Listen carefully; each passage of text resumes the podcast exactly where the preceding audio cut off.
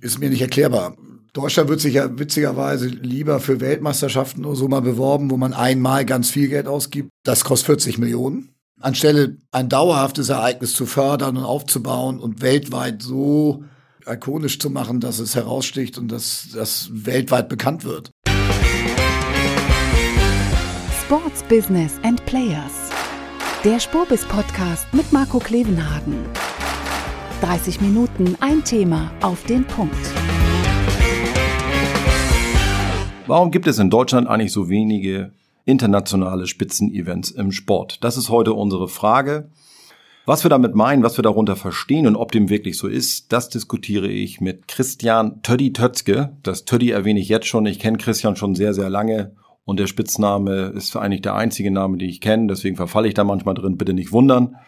Warum Christian heute zu Gast? Weil er von Event richtig Ahnung hat. Zusammen mit seinem Partner Michael Hinz in seiner Agentur Absolut haben sie damals zum Beispiel Radsport Events wie die Side Classics Mitte der 90er Jahre ins Leben gerufen und erfolgreich gemacht, Deutschland-Tour veranstaltet und jetzt mit seinem neuen Partner Moritz Fürste, Hockey-Nationalspieler seiner Zeit, machte die Eventserie High Rocks. Was alles dahinter steckt und wie er unsere Frage beantwortet, hört ihr jetzt.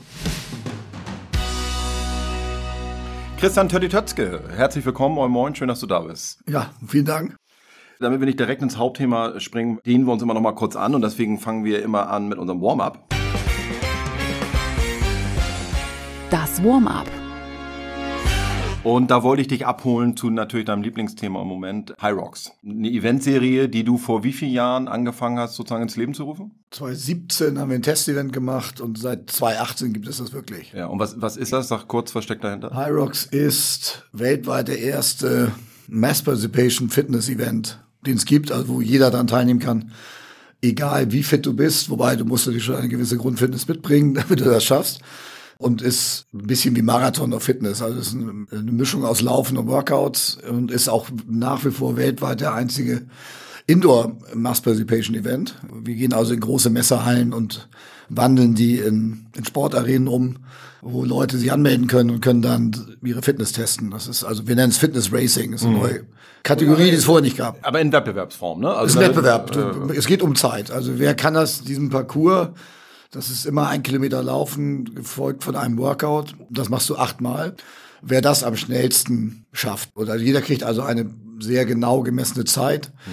mit einem Timing-Chip und dann kannst du deine Zeiten vergleichen mit jedem auf der Welt oder über Jahre deine eigene Zeit vergleichen. Und gibt Leuten eine neue Motivation, überhaupt ins Gym zu gehen, weil äh, außer gut auszusehen, hast du jetzt auch noch eine richtige Motivation, weil du wie beim Triathlon oder beim Laufen an einem bestimmten Tag dich anmelden kannst und kannst an High Rocks teilnehmen. Du hast ein, zwei Mal jetzt gesagt, das ist eine weltweite Serie. Ja, wir sind mittlerweile in acht Ländern und erweitern jetzt um drei weitere Länder und Märkte. Also ist schon weltweit, USA, Europa. Ihr hattet eine Weltmeisterschaft jetzt in, in Las Vegas vor, vor, vor wenigen Wochen, auch, ne? Das ist quasi neuer Sport, hm. neues Format, neuer Sport. Äh, wir haben auch Weltmeisterschaften und da hatten, die hatten wir gerade in Las Vegas. Das ist immer das, der Abschluss der Saison, ist, ist immer die Weltmeisterschaft, da kann sich jeder für qualifizieren. Wenn du bei den, mittlerweile haben wir 45 Veranstaltungen weltweit und wenn du da dich, wenn du da in die Top 3 bist oder Top 4 in deiner Altersklasse, qualifizierst du dich für die Weltmeisterschaft. Mhm. Und es bildet sich jetzt aber auch eine richtige Elite-Szene heraus, äh, also die Besten der Welt. Wir haben auch Weltrekorde. Die finden natürlich auch ihren Weltmeister bei der Weltmeisterschaft. Mhm. Und das war gerade Las Vegas, genau. Also, wie ich im Vorspann ja schon gesagt habe, also du kommst ja aus der Eventsportszene, hast verschiedene Dinge schon gemacht.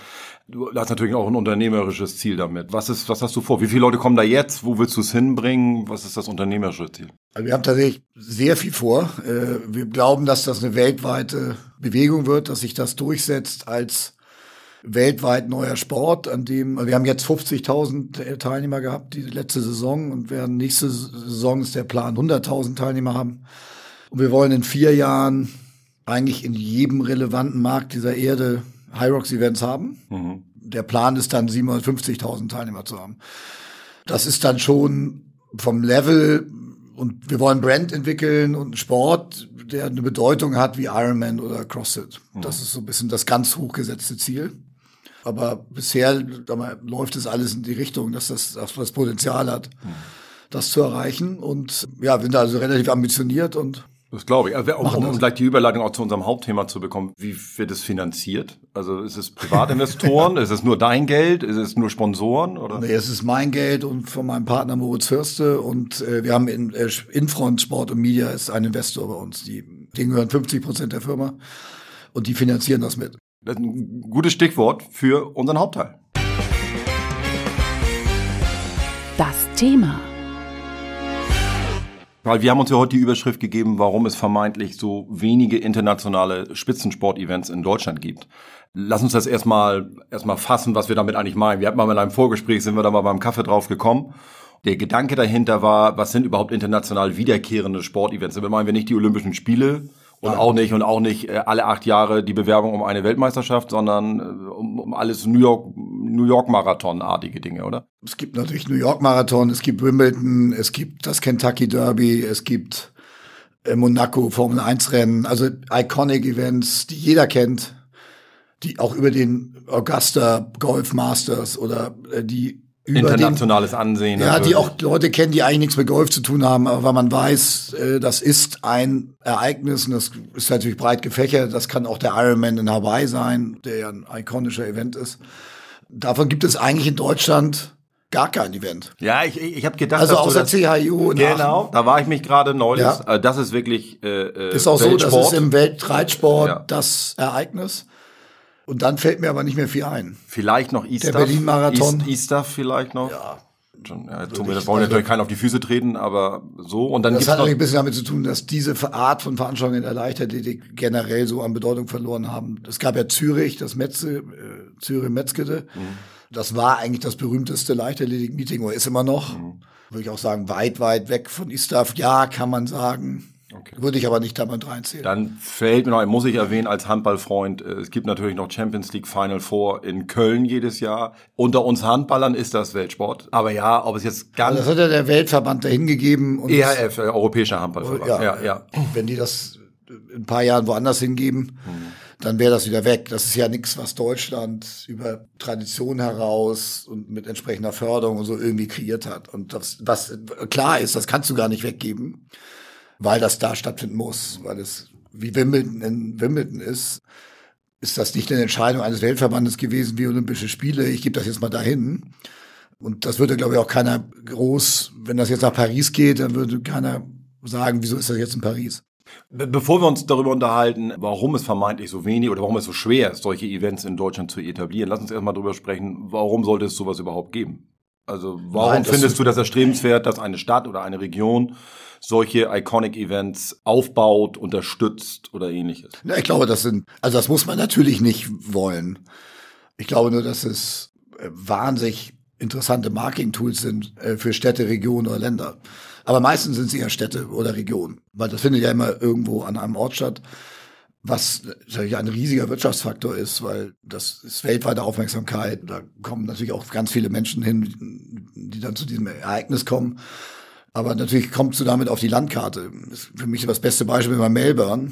Das würde wahrscheinlich kein Mensch auf der Welt kennen, wenn, wenn die nicht das Tennisturnier hätten. Und dann haben die auch noch das Formel-1-Rennen und dann haben die auch noch... Äh, ist auch nicht gleich um die Ecke, obwohl da dann doch... Nicht unbedingt um die Ecke. Wie viele dann und doch ist halt Second-Tier-City ja. eigentlich. Ja. Äh, also die haben halt Sydney und trotzdem kennt jeder Melbourne, weil das wirklich das Sports-City ist. Gerade für Städte zweiter Reihe, aus meiner Sicht, kann das ein hochinteressantes Tool sein. Und da sind wir schon mal so einem Punkt, was ganz witzig ist, dass eigentlich braucht ja New York, London, Paris das nicht so.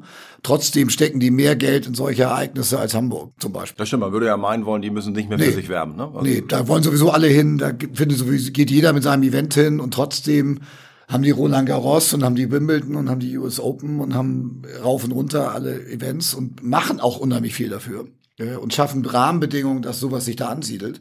Klar, das hat natürlich auch einen Grund, da ist eine andere Wirtschaftskraft und so weiter. Aber es gibt natürlich andere Beispiele, wo weltweit bekannte, absolut ikonische Events irgendwo in der Middle of Nowhere sind. Mhm.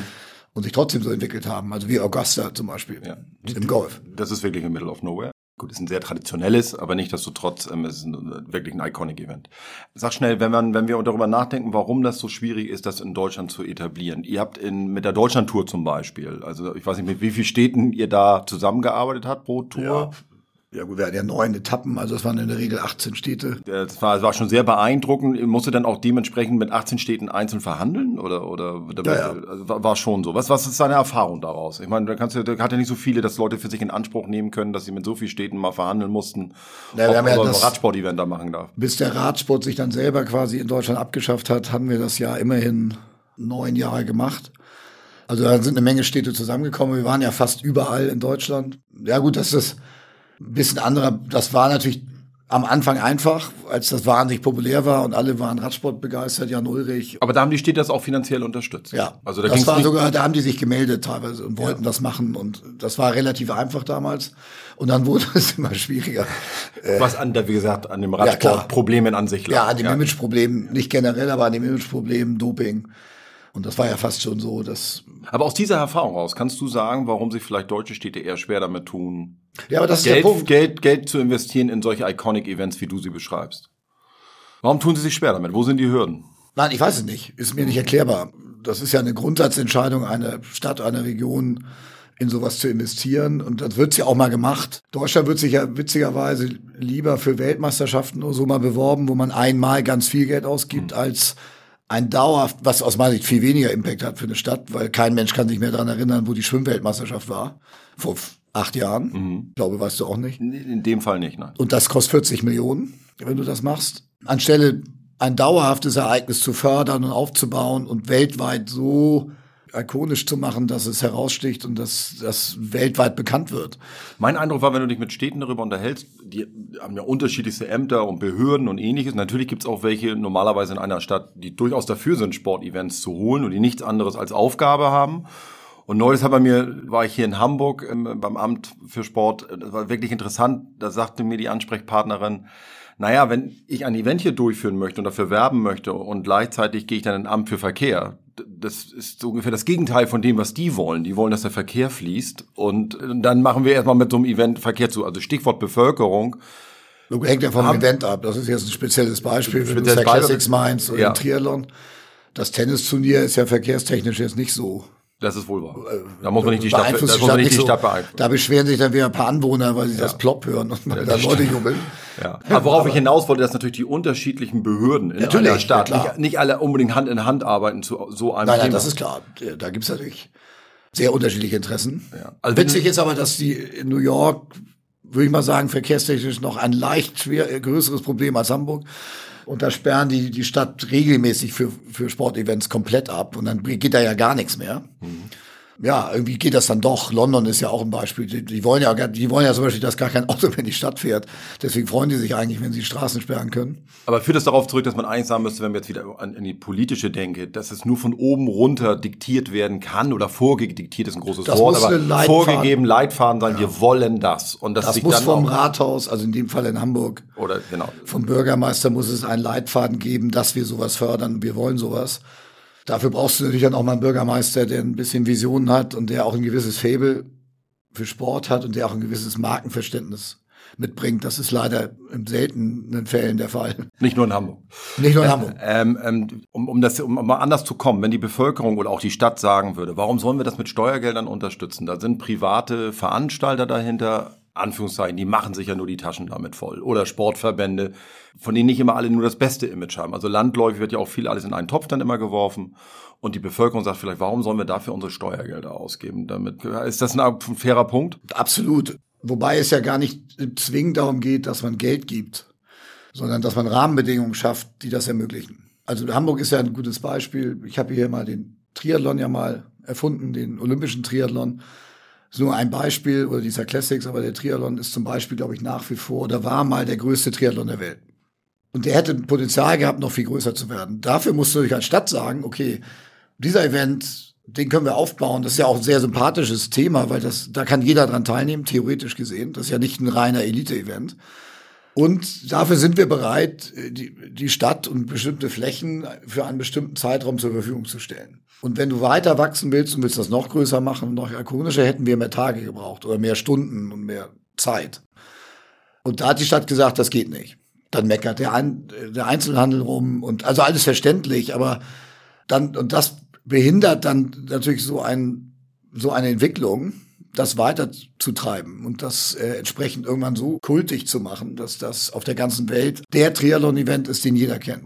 Wo auch Leute, jeder sagt, da musst du einmal, wenn du Triathlon machst, oder so, da musst du einmal in deinem Leben teilgenommen haben und so weiter und so weiter und so weiter. Da, also es, da ging es gar nicht um Geld, da geht es dann halt einfach um eine, eine Entscheidung. Aber das, da wird dann immer Kompromiss geschlossen. Das ist so typisch deutsch. Wir, wir geben dir ein bisschen Zeit. Das war ja auch okay, aber dann geht's halt nicht mehr weiter.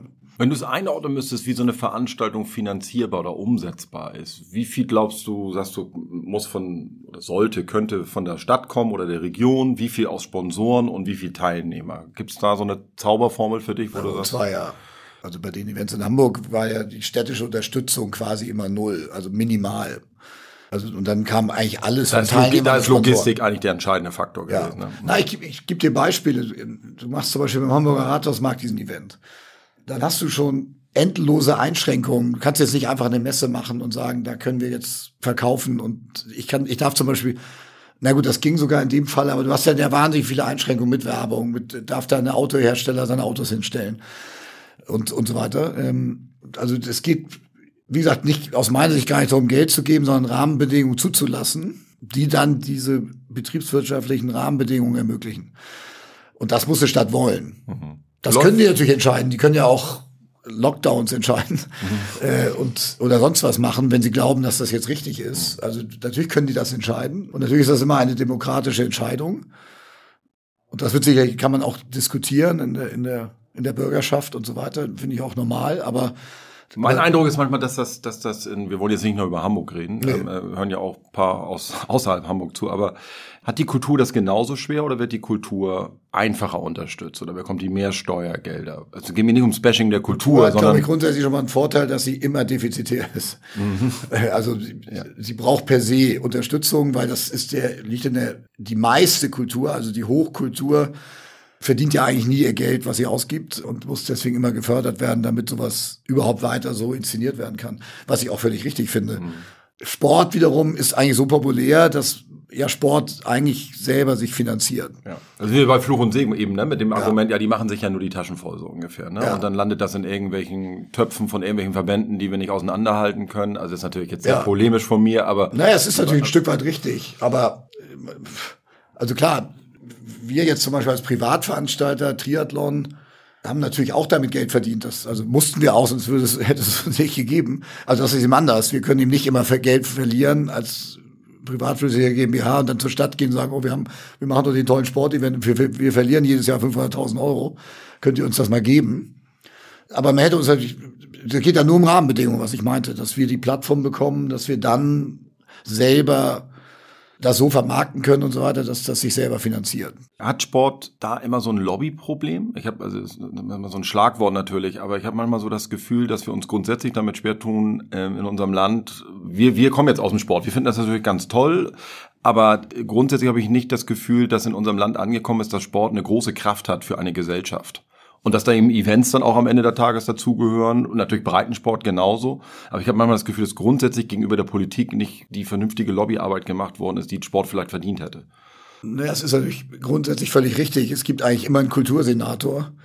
Ich glaube, es gibt in keinem Bundesland in Deutschland einen Sportminister oder einen Sportsenator. Das ist immer second hm. irgendwo eingegliedert. Und dann gibt es vielleicht mal ein Sportamt, gibt's immer, aber die verwalten dann die Turnhallen und sowas. Aber also ein, auf dem Niveau ein Interessenvertreter in der Politik gibt es eigentlich durch die Bank nicht. Das ist eine gute Frage. Warum das eigentlich so ist. Auf der anderen Seite würde dir jeder sofort unterschreiben, dass Sport mit das wichtigste Vehikel ist. Also mal unabhängig selber Sport treiben, das, das geht alles dazu. Bekanntermaßen also fördert die Gesundheit, Integration. entlastet das Gesundheitssystem und Krankenkassen. Also es gibt natürlich eine Menge Argumente dafür. Und es gibt, glaube ich, kaum was anderes wie Großsport, Großveranstaltungen, die eine Gesellschaft so vereint. Plötzlich sind Migrationshintergründe und whatever spielt keine Rolle mehr und alle feiern ein großes Fest oder feuern das gleiche Team an oder den, den gleichen Spieler oder die gleiche Mannschaft wie im Sport. Vor allem auch durch alle sozialen Schichten hinweg. Ich muss ja fairerweise sagen, dass viele Bereiche der Kultur, die sehr viel Geld bekommen, eigentlich ja nur gewisse soziale Schichten oft, ansprechen. Oft, oftmals ist es so. Oftmals. Ähm. Da bin ich gar nicht dagegen. Ich finde, dass man Kultur und das muss, das muss alles so bleiben. Aber man könnte natürlich Sport auch noch ähnlich betrachten zumindest. Ähnlich betrachten und, und das ist grundsätzlich ja nicht alles schlecht. Aber natürlich, da geht ja auch Sport, Sportanlagen bauen und fördern, das spielt natürlich alles da rein. Und äh, da gibt's natürlich mehr von als Schauspielhäuser in Deutschland. Also von daher ist das natürlich immer eine Frage, wie man es betrachtet. Aber grundsätzlich gucke ich halt immer auf, und am Endeffekt muss man natürlich, was Sport angeht, immer auf Amerika gucken, wie das da strukturiert ist und wie das da funktioniert und wie das läuft. Und dann machen die schon ein paar Sachen von, auch strukturell einfach anders und intelligenter aus meiner Sicht, warum dann Sport da drüben nochmal einen anderen Stellenwert hat und Kannst du ein, zwei Beispiele nennen, wenn du sagst, die machen das äh, intelligent? Ja, ich finde zum Beispiel, dass, also grundsätzlich ist ja in Amerika der Sport über die Schulen und Universitäten aufgebaut. Also es gibt ja eigentlich gar nicht diesen klassischen Verein wie bei uns. Mhm. Wir sind ja in der Schule, mhm. da findet Sport eigentlich gar nicht statt und dann gehst du in deinen Fußballverein oder in deinen Tischtennisverein oder in deinen Handballverein. Der ist aber völlig losgelöst von der Schule.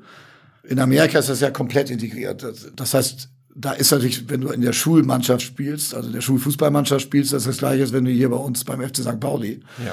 bist.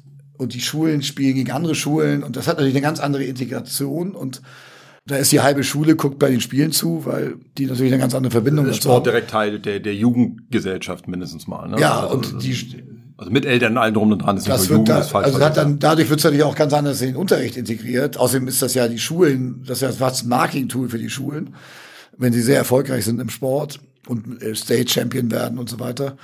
Dann hat ja jede Schule Sportanlagen, da träumt fast jeder Verein in Hamburg würde davon träumen, solche Anlagen zu haben wie irgendwelche wie Highschools in Amerika. Universitäten gar nicht zu sprechen. Äh, und dann geht es weiter. Das, und die haben durch auch diese Universität, dieses Universitätssystem schafft ja eine lebenslange Verbindung zu dieser Mannschaft. Wenn ich da zur Uni gegangen bin, bleibst du ein Leben lang ja drüben Fan von dieser Unimannschaft und College-Mannschaft und guckst. Also die haben ja Zuschauerzahlen und Ratings und TV-Ratings auf NFL-Niveau und so stattfinden oder NBA-Niveau. Toddy, ich muss uns einen reinlegen. Warte ja. mal. Hör auf zu labern. Das würde ich mir bei keinem anderen wünschen. äh, äh, vertrauen, das zu Hast sagen recht. natürlich. Wir, wir sind abgedriftet in amerikanischen Sport. Da hatten wir, also auch, ist auch sehr spannend tatsächlich. Hatten wir ähm, mit Patrick Gesume gerade auch neulich mal diskutiert, ähm, der, der bei uns war. Ähm, ich habe mal äh, zum Ende noch was für uns mitgebracht. Eine Absichtserklärung der Bundesregierung. Äh, das BMI hat am, am, am März gesagt, dass sie ähm, die Bundesregierung und der organisierte Sport wollen Deutschland als einen führenden Standort für nachhaltige Sportgroßveranstaltungen etablieren und weiterentwickeln.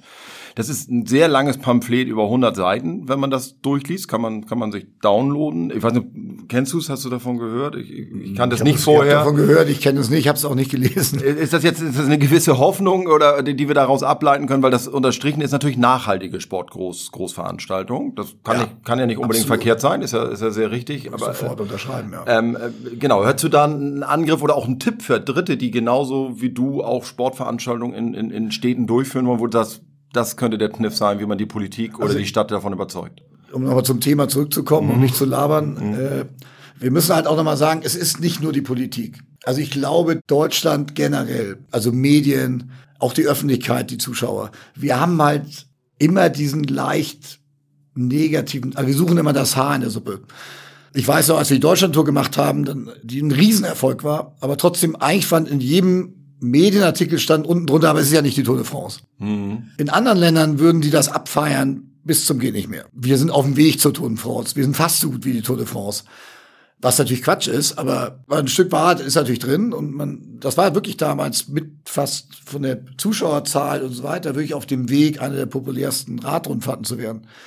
Und in Deutschland wird das aber irgendwie, also man versucht immer das Negative daran zu finden wir haben ja nicht die Tradition, das gibt's ja erst seit zehn Jahren. Es gibt ja andere Veranstaltungen, die sind viel besser. Die Berge in Frankreich die sind Berge sind viel höher und ich weiß nicht was. Mhm. Und das zieht sich eigentlich so durch die Bank weg. Das hat, glaube ich, auch eine Menge damit zu tun, warum sowas nicht so entsteht. Also man muss ja zum Beispiel, oder Wimbledon ist auch ein gutes Beispiel in England. Tennis generell ist jetzt nicht unbedingt der populärste Sport in England. Aber wenn zwei Wochen Wimbledon sind, dann guckt das ganze Land Tennis. Mhm und alle laufen in Weiß rum und alle essen Erdbeeren. und das feiern auch alle, dass wir Wimbledon haben. Das ist halt eine Kultur, wie ein Kulturereignis ist das halt etwas, was, worauf alle stolz drauf sind, dass sie das haben. Tun wir uns ein bisschen schwer mit, stimmt. Ja. Also das kennt man eigentlich nur so von, von Großfußballereignissen. Da kommt das mal auf, finde ich, in Deutschland. Das Also war das- Europa- oder Weltmeisterschaft, da, Absolut. da hatte man Da das mal die Fahne gespürt. geschwenkt und so, aber wir haben, wir tun es ja generell durch unsere Geschichte natürlich schwer, uns so hoch zu jubeln und hoch zu loben selber und zu sagen, wie gut wir das machen und wie toll wir sind und wie stolz wir auf bestimmte Dinge sind. Und das spielt natürlich damit rein. Ich sag ja, das ist, also ich weiß auch noch, wir hatten ja mal Tennis-Hochzeiten und alles und da ist nichts übergeblieben. Also Wimbledon hat, glaube ich, das letzte Mal ein Engländer, Murray war, glaube ich, der letzte, aber da hat vorher 100 Jahre kein Engländer Wimbledon gewonnen und so. In Deutschland schalten die Leute ab und sagen, "Oh, dann gehe ich nicht mehr hin. Und ich meine, wir hatten mal eines der mit fast fünf, sechs wichtigsten Tennisturniere der Welt. Also Roten Baum war mal als Sandplatzturnier, Ja. als ich noch da Linienrichter war, hörte das weltweit nach Grand Slam Turnieren, war das aber relativ weit oben. Dann haben wir sogar noch Boris Becker gehabt und alles, und wo du gesagt hättest, da, da war ja alles da. Daraus jetzt ein Turnier zu kreieren, was auch das überlebt, wenn Boris Becker den Schläger zur Seite legt und dann nicht sofort noch drei neue Boris Beckers kommen. Und das ist aber nicht hat nicht funktioniert. Das Turnier ist völlig verschwunden. Das unter Ferner liefen. Und du bist auch nicht mehr Linienrichter. Ich bin nicht mehr Linienrichter. Also was ich Was wusste, ich ist. wusste, ja, ich wusste nicht, dass du so ein Hawkeye bist. Wir, wir müssen, wir müssen zum Ende kommen, leider Gottes. Es geht in die letzte Runde. Kurz und knapp, lass uns das nochmal einmal verdichten. Also verstanden ist, wa- warum du findest oder meinst, dass es überhaupt Sport Großevents in Städten geben sollte oder könnte, weil und die Sinnhaftigkeit, da hast du erklärt. Kannst du aber nochmal sagen, welche Sportarten sich eignen, wo du sagen würdest, dass wir haben eben schon mal unterschieden, wenn man natürlich direkt immer die halbe Stadt absperren muss, ist es vielleicht per se schon ein Hindernis? Ja, nein. Oder sollte man sich lieber, wie gesagt, dann im, im Umkehrschluss auf Sportarten konzentrieren, wo man sagt, okay, da, die haben eine feste, ein festes Venue, da, da, ist, da, da sind die Rahmenbedingungen schon gegeben. Hast du da schon mal so einen Tipp? Hast du das beides nee. gemacht? Ich habe beides gemacht. Das glaube ich, da gibt es keine Regel. Das eine kann ist Fluch und Segen. Also wenn ich die Stadt absperre und meine besten Straßen und Plätze und weiter zur Verfügung stelle, ist das natürlich auch ein Wettbewerbsvorteil.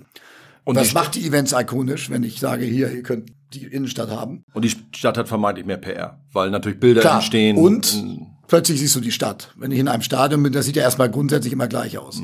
Das will ich nicht sagen, dass das jetzt besser oder schlechter ist. Das muss man wollen. Das ist eine Grundsatzentscheidung einer Stadt. Und dann gibt es natürlich Sportarten, die schließen sich quasi aus, weil es gar nicht diesen Event gibt, der immer an einem Ort stattfindet. Also Fußball hat das ja nicht. Fußball ist ein wandelndes Ereignis. Also Fußball-WM, Champions League-Finale, whatever, wird ja rumgegeben und ist nicht immer an einem Platz. Ja. Von daher schließt sich das aus, was Deutschland sowieso ganz gut tun wür- würde, weil wir haben, glaube ich, eine leichte äh, Überdominanz von Fußball. Ähm, also das würde ich, da würde ich nicht sagen, dass das gibt. Und klar, mittlerweile ist der Markt natürlich unglaublich gefestigt, äh, aus historisch bedingt. Ich weiß nicht, ob die mal ein fünftes Grand Slam Turnier zulassen, aber bestimmt keins, was jetzt äh, plötzlich neu erfunden wird und aus der Versenkung kommt. Es ist vermeintlich viel verteilt, ne? Also es ist gar nicht so einfach, auf was Neues zu kommen. schwer. Also es gibt natürlich bestimmte Ereignisse, die sind natürlich auch so berühmt, weil sie diese Historie haben. Also Und- das und- jetzt neu und- zu schaffen, ist schwer. Aber natürlich Hawaii, Ironman Hawaii ist ein gutes Beispiel. Da haben welche in der Kneipe gesessen und gesagt, wir, wir schwimmen mal 3,8 Kilometer und fahren 180 Kilometer Rad und so weiter und machen das. Und daraus ist dieser weltweit ikonische Event entstanden, was witzig ist, weil das ist der einzige Teil in Hawaii, der eigentlich hässlich ist, wo das stattfindet. Aber hat natürlich was, diese Lavafelder und diese Hitze und whatever. Also das geht natürlich. Mit neuen Sportarten kannst du natürlich was schaffen, äh, was da hast du mehr Chancen heutzutage, wenn du das strategisch angehen willst. Naja, ist witzig. Ich mache das ist ja so mein Thema. Man kann das fast sogar ein bisschen strategisch planen. Man, wenn man sich alles anguckt, was gibt es eigentlich? Sich alle Sportarten anguckt, muss ja eine gute Mischung aus Popularität finden und gibt's da den Freiraum, überhaupt etwas zu schaffen, wo dann, wo dann auch irgendwann alle draufspringen. Das kann man schon ein bisschen am Reißbrett planen. Äh, Wäre übrigens eine interessante Aufgabe. Wie ihr das ja mit High Rocks auch so ein bisschen probiert. Und, äh, Ja, natürlich. Ist das so entstanden? Also das ist die spannendste Aufgabe, die ich in meiner Sportkarriere bisher gemacht habe. Also ich habe ja Events erfunden und so weiter, aber das war ja immer ein Sport, an die es schon gab. Und da hat man ein bisschen neuen Twist gefunden und hat das ein bisschen anders umgesetzt. Aber jetzt erfinden wir halt eine Sportart neu, also wie Ironman, als die damals da auf Hawaii gesessen haben. Das sind natürlich die Elemente, gibt's natürlich und gab's schon immer, aber sie so zusammenzupacken und daraus ein Wettbewerbsformat oder einen Sport zu kreieren und das jetzt aufzubauen, ist halt eine Lebensaufgabe und ist schon ziemlich cool und ist eigentlich natürlich vergleichbar, ja. Nur, dass wir jetzt das natürlich Welt, nicht an einem Platz machen, sondern. Christian, wie könnte es ein schöneres Schlusswort geben? Ja. ja. Ernsthaft, wir drücken die Daumen. Also es ist ja wirklich cool, sowas Und aus, anmelden, aus, ja. Und Marco, alle du bist anmelden. Ja auch über, überdurchschnittlich fit. Ja, das ist wirklich wahr. Ich, ich hoffe, es gibt unterschiedliche Gewichtsklassen ja. äh, bei, bei und Gewicht Altersklassen. Teilweise ist, hilft bei manchen Workouts. Das ist ein Vorteil. Und Alter wahrscheinlich auch. Das spielt keine Rolle. Du brauchst einfach nur länger. Wir, wir, sicherlich sprechen wir noch ab und zu, Christian. Ich komme darauf zurück in ein paar Jahren. Noch kümmere ich mich jetzt hier um unseren Podcast. Ja. Schön, dass du da warst. Vielen, Dank. Dank. Ja, hat Spaß gebracht mit Christian, mit Teddy, guter Typ und weiß eine Menge zu erzählen, weil hat eben auch viel erlebt in dem Bereich. Was nehmen wir mit? Sicherlich eine Kernbotschaft ist, wenn Sportevents in einer Stadt durchgezogen werden sollen, wo es nicht nur um Venues geht mit geschlossenen Räumlichkeiten, sondern wo vielleicht auch Verkehrsraum abgeschlossen werden muss oder ähnliches mehr, geht es eben nun mal nicht um die Stadt und die Rahmenbedingungen müssen dazu gegeben sein, dass ein Veranstalter überhaupt eine Chance hat, das erfolgreich durchzuziehen. Und wenn man natürlich zugehört hat, dann sagt er ganz klar, wenn das von der obersten Führungsspitze in der Politik nicht gut geheißen wird, nicht unterstützt wird, wird es ganz, ganz schwierig, sowas umzusetzen. Warum das offensichtlich in Deutschland nach wie vor nicht gut ankommt oder nicht in dem Maße ankommt, wie man es aus dem Ausland kennt, ja, woran mag es liegen? Wir haben Lobbyarbeit angesprochen. Das ist es vielleicht, vielleicht aber auch nicht. Also ich verstehe es nicht ganz, wenn ich ehrlich bin, dass da die Städte nicht mehr ähm, hinterstehen, weil ich glaube einfach, dass es einfach ein sehr großes, gutes PR-Tool für eine Stadt ist. Es bringt Geld rein über den Tourismus und ähnliches mehr. Ich würde mir persönlich wünschen, dass da mehr Mut bei den Städten ist, in diese Richtung zu denken. Wir geben die Hoffnung nicht auf, wollen mal gucken, was in der Zukunft dabei rauskommt. Ja, und wenn ihr ansonsten noch Anregungen oder Kritik habt, schreibt uns gern unter podcast.sponsors.de. Ansonsten freuen wir uns natürlich über fleißig abonnieren und viele Daumen hoch. Bis nächste Woche. Wir freuen uns auf euch. Tschüss. Das war Sports Business and Players. Der Spurbis Podcast mit Marco Klevenhagen. 30 Minuten ein Thema auf den Punkt. Nächste Woche Sports Careers and Pioneers. Der Weg an die Spitze. Die Lebenswege der erfolgreichsten Persönlichkeiten im Sport. Der Spurbis Podcast mit Henrik Horndahl. Der Spobis Podcast ist eine Produktion von Maniac Studios.